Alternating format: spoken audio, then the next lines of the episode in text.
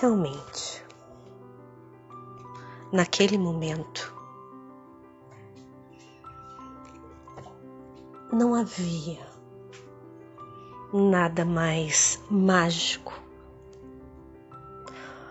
Houve algo mais do que olhares se encontrando.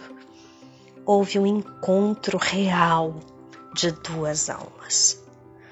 Duas almas carregadas de sofrimento e frustrações que encontraram numa amizade o acalanto e o companheirismo. Desviei meus olhos daquele mar profundo.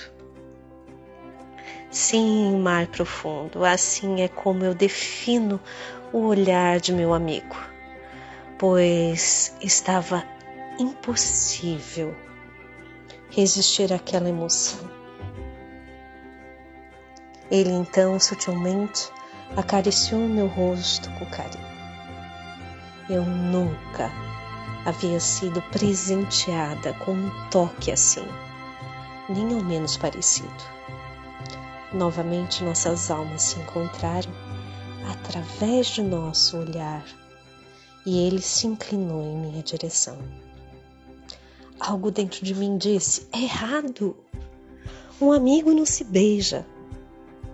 E como se fosse um grande abismo, desvencilhei-me daquela situação afastando-me. Como se já não fosse mais comandada por mim, a minha mão, por vontade própria, acariciou aquela barba. Primeiro, percorrendo o contorno de seu rosto. Depois, adentrei-a no nicho macio de seu queixo.